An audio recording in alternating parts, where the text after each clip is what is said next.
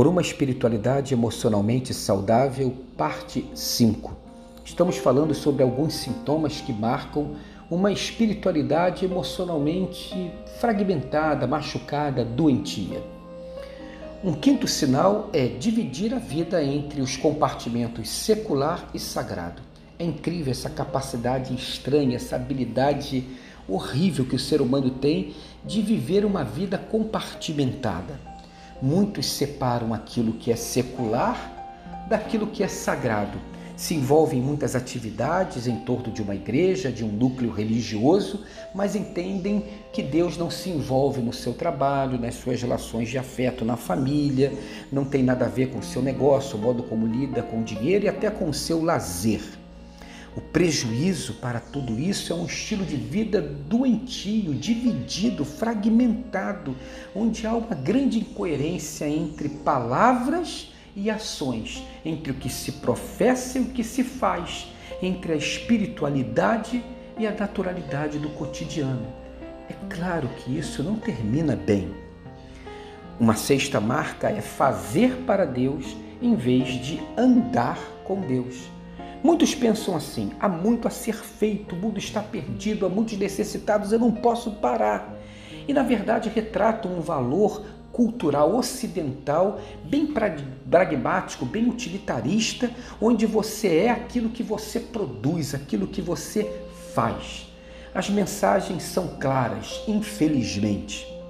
Tipo assim, realizar muitas tarefas para Deus é sinal de uma vida espiritual e consagrada.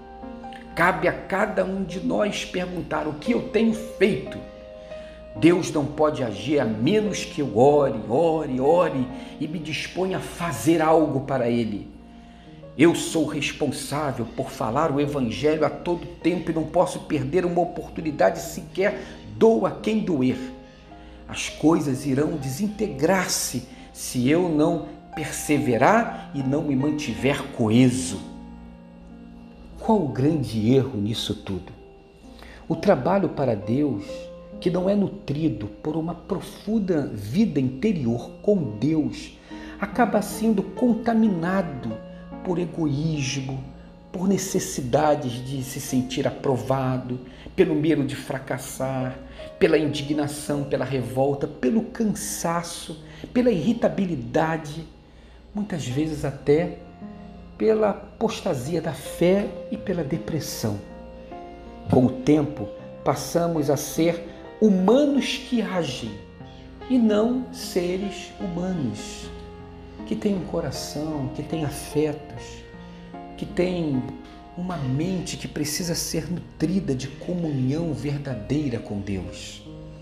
A alegria de sermos de Cristo gradativamente vai desaparecendo nesse ativismo desenfreado e a gente acaba se perdendo da gente mesmo e de Deus.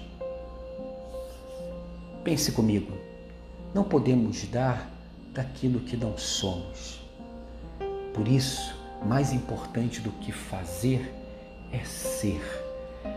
Mais importante do que tarefas para Deus é andar com Deus. Tenha um dia abençoado e abençoador de caminhada com Deus.